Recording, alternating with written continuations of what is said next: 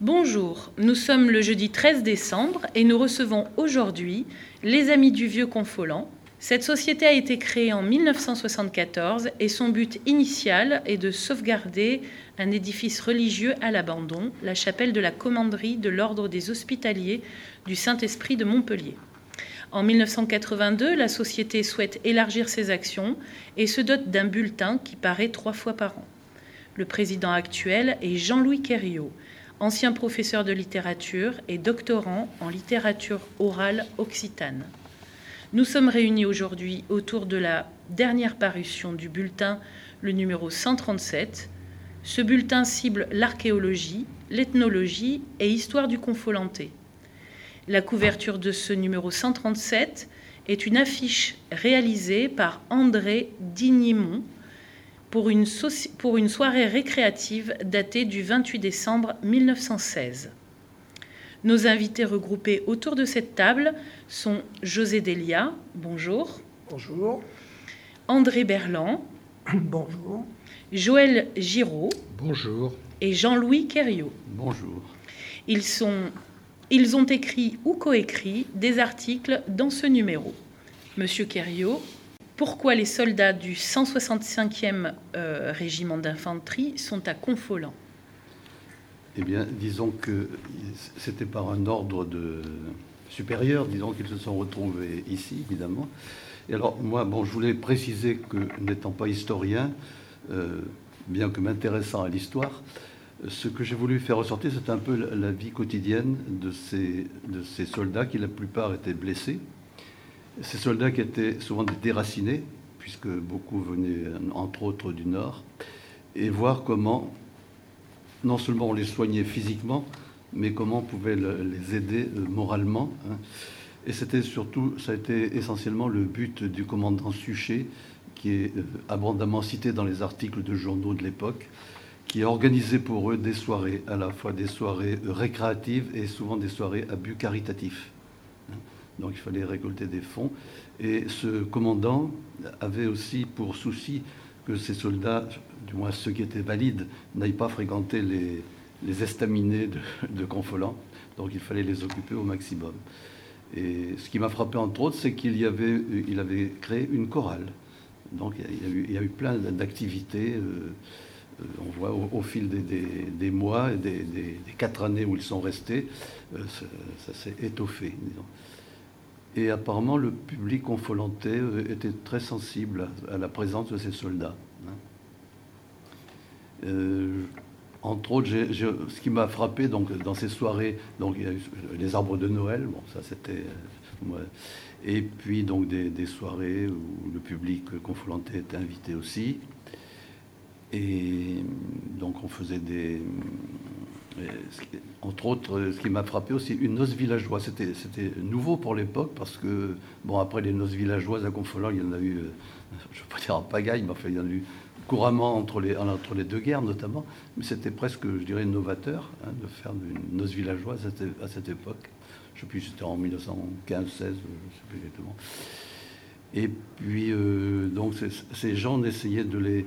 Euh, j'ai vu aussi que euh, on essaie de les intégrer culturellement. Euh, euh, évidemment, là, ils devaient se sentir déracinés dans la mesure où, les gens du pays parlaient encore couramment l'occitan, hein, ce, qui devient plus rare de nos jours. Et, donc, leur culture aussi n'était pas méprisée, puisque j'ai vu qu'on avait mis au programme des, des, chants comme le Petit Quinquin, qui est spécialiste du Nord. Monsieur José Delia? Oui, Jean-Louis, euh, euh, c'est vrai aussi qu'à cette époque-là, la vie devait être difficile, les distractions très très rares. Ah, ben Donc c'était vraiment un plus pour la population et pour les gens qui étaient là, c'est-à-dire les, soldats, les militaires qui étaient blessés. Mais oui, oui. Oui, il fallait leur apporter un réconfort euh, moral, disons, en plus du réconfort physique. Il y a aussi la, création de, du cinéma, du premier cinéma et oui, Et oui, ça aussi, c'est important. oui, oui, oui. Et alors, ce qui est amusant, c'est que à partir de février 1900, je n'ai plus les dates en tête, février 1915, je crois, ou 16, je sais plus. euh, chaque semaine, donc, il y avait le, journal Le Républicain Confolentès faisait l'écho de ce programme du cinéma. Au début, le programme était très, très détaillé. Il y avait des œuvres comiques, il y avait des, œuvres dramatiques, il y avait aussi des, reportages. Enfin, c'était novateur pour l'époque. Hein. Et puis, après, apparemment, la dernière année, 1918, on en parle beaucoup moins. Le, journal ne s'en fait plus l'écho. Je pense que ça existait toujours, mais le journal n'en parlait pratiquement plus de ce cinéma. Mais là aussi, c'était quelque chose de, nouveau, hein, qui, intéressait vivement non seulement les, militaires, José, comme tu disais, mais, la population aussi. évidemment, ce cinéma n'avait pas la qualité du cinéma que nous connaissons, mais c'était très, très apprécié, semble-t-il, de la population et, de, tous ces gens-là. Mais il y, a aussi, il y a aussi, tu peux nous parler aussi des soirées militaires qui était organisé par eux et finalement le, les confolantés pouvaient y assister aussi. Oui, ils pouvaient être conviés, oui, tout à fait. Oui. Donc c'était toute une vie euh, qui s'est organisée euh, autour de, de, ces soldats. Et leur départ, euh, à une époque, alors plus, j'ai plus les dates sous, les yeux là, à une époque, il était question qu'ils partent et la population s'en est émue. Hein, donc le jour où il a appris que finalement il resterait à Confolant, hein, c'était un soulagement pour. Donc a, priori, c'était bien, bien considéré, disons, par la, par la population. Oui, Jean-Louis, et cette présence militaire à Confolant n'est-elle pas aussi le moyen de soutenir un peu le moral des Confolantais et puis aussi de les faire souscrire, par exemple, aux emprunts de la défense nationale? Monsieur Joël Giraud. Oui, bien sûr, il fallait. Euh, surtout que bon, les, nouvelles, les nouvelles étaient, on le sait bien, censurées, celles qui arrivaient euh, par, par la presse. Euh, et donc, il fallait effectivement soutenir le moral des troupes et le moral aussi du, Monsieur Joël Giraud. Oui, je crois que c'est la première fois que Confolant était cité de garnison militaire. Et ça a eu une, une importance importante sur les mentalités, je pense, Jean-Louis. Oui, très, très certainement, oui. oui. il y a eu d'ailleurs un autre régiment, mais qui, n'est pas cité tout le temps, le 365e. 365e, c'est ça. Euh, mais lui, on, perd plus ou moins sa trace. Euh, à un moment donné, j'ai l'impression d'ailleurs que les deux régiments avaient le même commandant, Suchet. Tu crois? Je crois qu'il est, resté quelque temps quand même là. Et, euh, mais après, mais il n'a pas fait parler de lui. Non. On, cite toujours le le 165e régiment d'infanterie. Alors, en ce qui concerne le 365e, il est bien possible que ce soit un régiment de réserve qui dédouble le 165e. On reprenait généralement la même numérotation, simplement on, décalait le premier chiffre. Parce que, alors, au moment du départ, on dit bien que le commandant Suchet était le commandant à la fois du, du 165e et du 365e. Ça m'a paru bizarre parce qu'à à partir, disons, de 1917, si mes souvenirs sont exacts, on ne le cite pratiquement plus, le 365e. C'est certainement un régiment de la territoriale qui est rattaché au 165e. À un moment donné, donc, euh, euh, on voit dans les écrits euh, où il en fait mention à chaque fois, Babo Lacrosse qui se bat pour pouvoir garder ça. Et il explique bien, comme on a expliqué la présence des, des militaires blessés à Roumazières, c'était de la même manière. Ils apportaient euh, quelque chose au niveau sentimental, au niveau, mais surtout économique aussi. À chaque fois, ils se battent pour ça. Et oui. Puis ça avait fait augmenter sérieusement la population de Confolant. Ben, on voit aussi bien la, bataille de Babo-la-Croze, aussi bien pour, pour Roumazir que pour Confolant, c'est sur le plan économique, il met ça en avant. bon, quand vous avez 200 ou 300 personnes de plus ben, qui, qui va dans les estaminets, qui va à l'épicerie, qui va... tout ça, c'est important pour une commune. Mais le commandant ne voulait pas trop. C'est pour ça, je crois qu'il avait organisé, il avait vraiment mis le paquet sur le côté, sur l'animation, disons, ce qui ne tenait pas trop. D'ailleurs, c'est dit clairement à certains moments qu'il ne fréquente pas trop les estaminets. Hein. C'est vrai que ça stimule la dépense, mais par ailleurs, il y avait quelques ennuis avec les réquisitions appliquées aux civils, ne serait-ce que pour loger les militaires au début. Oui, il n'y avait pas de solution de logement. Puis il y a eu un dernier inconvénient à la fin de la guerre, au moment de l'épidémie de grippe espagnole, fin 1918, début 1919. Partout où il y avait des soldats en nombre, il y a eu une forte épidémie, un foyer épidémique. Ce fut le cas à Roumazières, ce fut le cas à Confolant et quelques dizaines de soldats et de civils sont morts pourrait-on dire, à la fin de la guerre, pas du fait des combats, hélas. La, grippe espagnole a fait plus de morts que la guerre et on ne le souligne pas assez ça. Au niveau mondial, c'est vrai. Passons au deuxième volet avec Monsieur André Berland. Destin qui se croise de façon inattendue, comme vous le soulignez, Monsieur Joël Giraud. Oui, c'est vrai que la guerre euh, va mettre en présence des, gens qui n'auraient pas dû se rencontrer. C'est ce qui m'a beaucoup plu dans cet article d'André Berland. Un avion s'écrase près de Chabanais en mai 44. Nous ne sommes pas encore tout à fait à la libération, pas vraiment. La France est occupée. Et puis on va se retrouver avec des aviateurs anglais et canadiens. Et là, qu'est-ce qui leur arrive, André? Alors cet article, en réalité, n'est que le troisième épisode d'une sorte de feuilleton qui a commencé vers 2005-2006, lorsqu'un résident britannique de Pressignac, qui pêchait tranquillement le, goujon dans la graine, euh, près du gros lot là-bas, a eu son regard attiré par un morceau de ferraille, et ce morceau de ferraille s'est trouvé être un morceau d'un avion britannique, un Halifax, de la dernière guerre. Donc euh, avec lui, euh, lui en Angleterre quand il est rentré chez lui, moi à Pressignac et avec l'aide de José Delia, nous avons recherché quel pouvait bien être cet avion, qui n'avait pas laissé d'un grand souvenir chez les historiens. Et, bon, il y avait quelques lignes.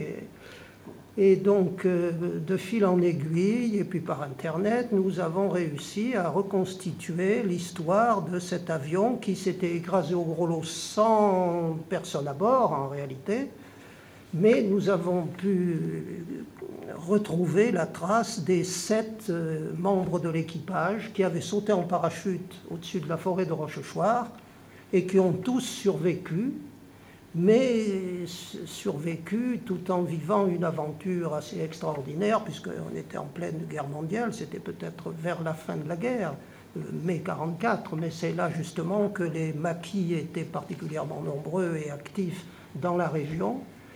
Et ce qui m'a beaucoup intéressé et, ému aussi, c'est de voir cette aide apportée par les maquis de toute euh, tendance, disons, euh, à ces aviateurs canadiens ou anglais qui se, sont retrouvés là en pleine, forêt tout seuls.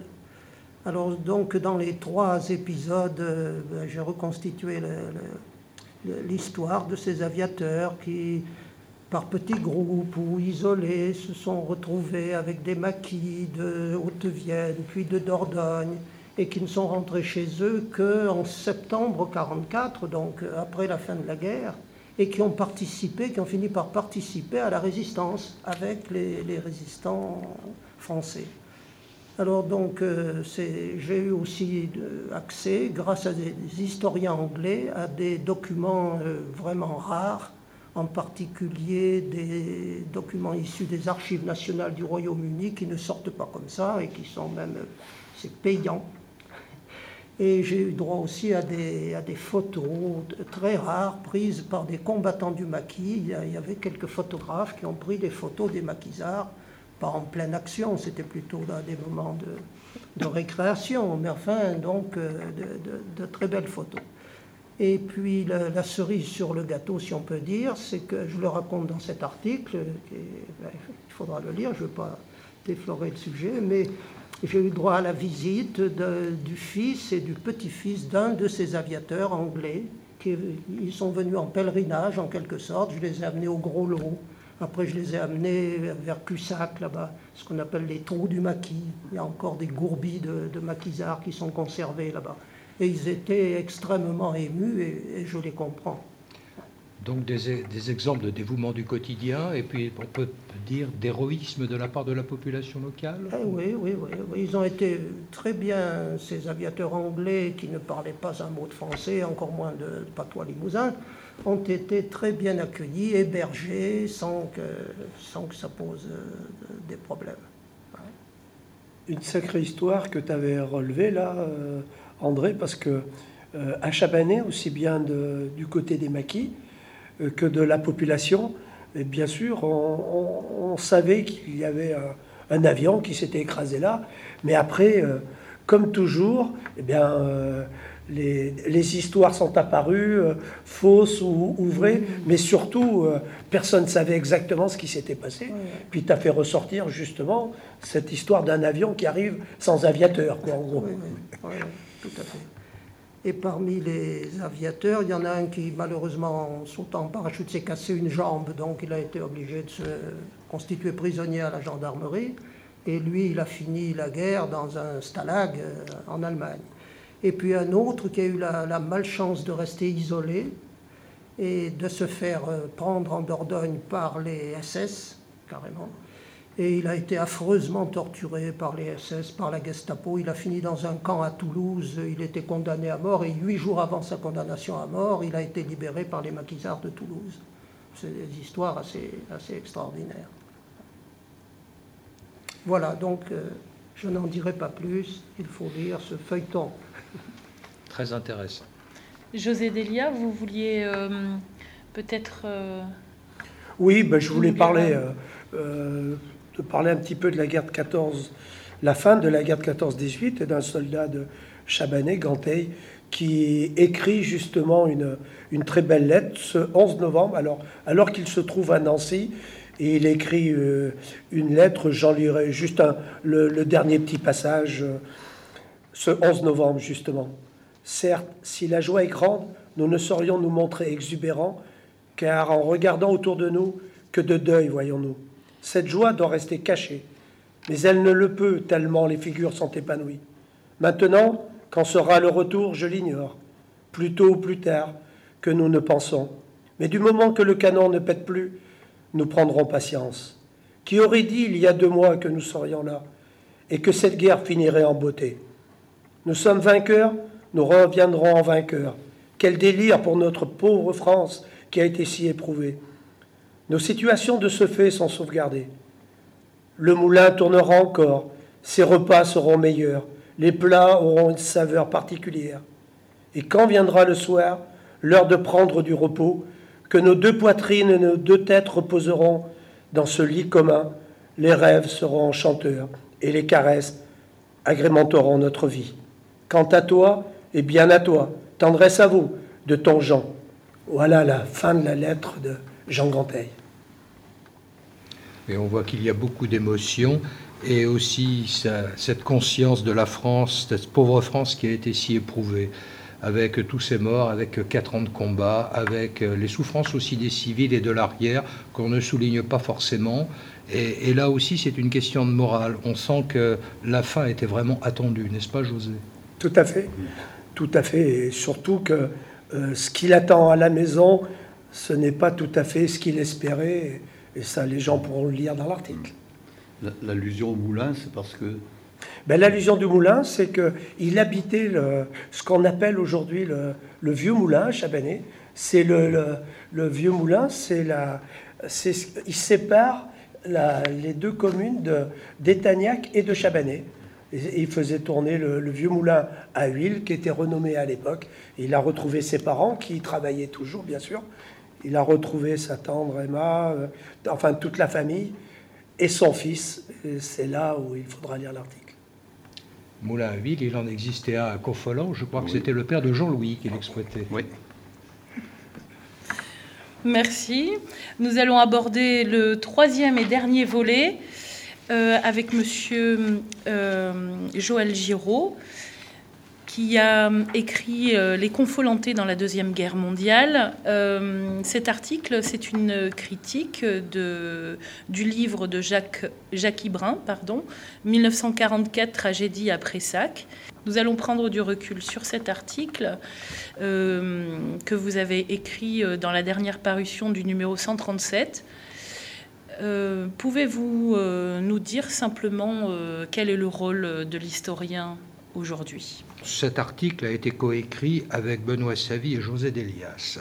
Et donc, pour le titre que vous avez cité, Les Confolantais dans la Seconde Guerre mondiale, c'est le titre de mon ouvrage qui date de 1994, mais bon, auquel le lecteur peut toujours se reporter. Euh, il est vrai que c'est une période troublée. C'est difficile de se pencher sur euh, cette période de la libération. Là, l'historien doit généralement procéder de la façon suivante. D'abord, collationner, collectionner dans les sources tout ce qui concerne les événements qui l'intéressent.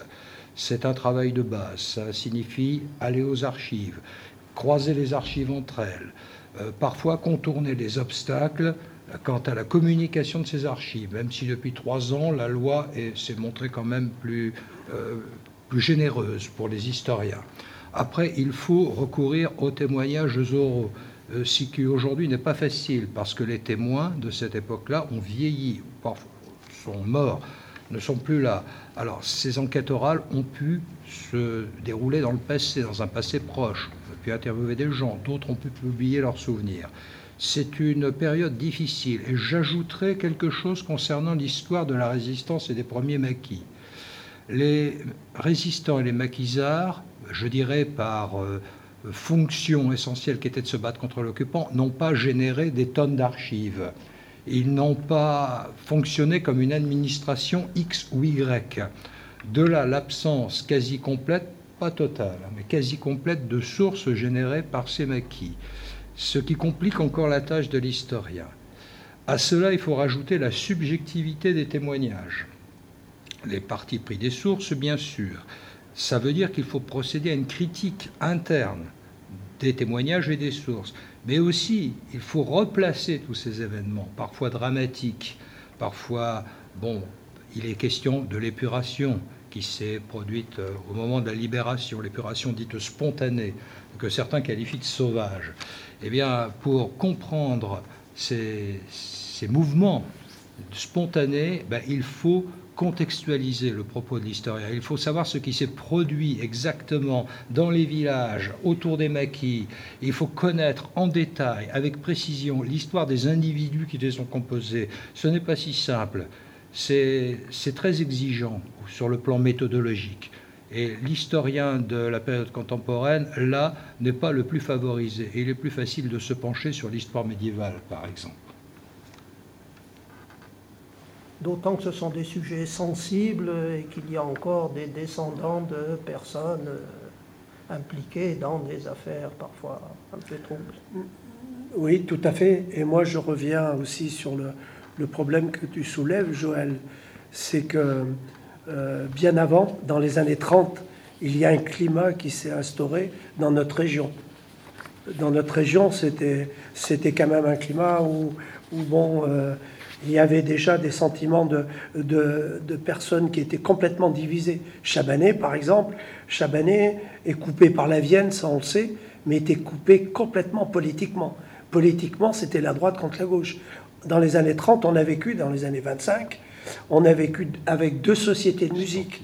Deux sociétés de musique qui, le jour de la Toussaint, partaient à des heures différentes au Monument aux Morts. Euh, deux clubs de football en même temps. Le club de football de droite, le club de football de gauche. Alors il faut bien, il faut bien resituer ça dans cet ensemble. On ne on peut pas évacuer ça. Parce que le, beaucoup de gens, moi depuis plus de 30 ans que j'essaye de, de, chercher, comme disait comme disait Joël tout à l'heure, ben, d'essayer d'aller aux sources et tout, eh bien, euh, les gens n'ont pas oublié. Euh, ce qui s'est passé en 1925, en 1930 et tout, malheureusement, des gens ont, jamais, euh, ont jamais pardonné certaines choses. Et la guerre arrivée, eh bien, en temps de guerre, il se passe des choses qui... On peut pas, on peut pas être d'accord.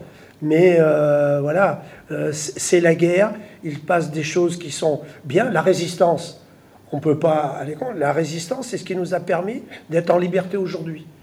Mais à côté de ça, il y en a qui ont profité de la résistance pour faire des exactions, des mauvaises choses.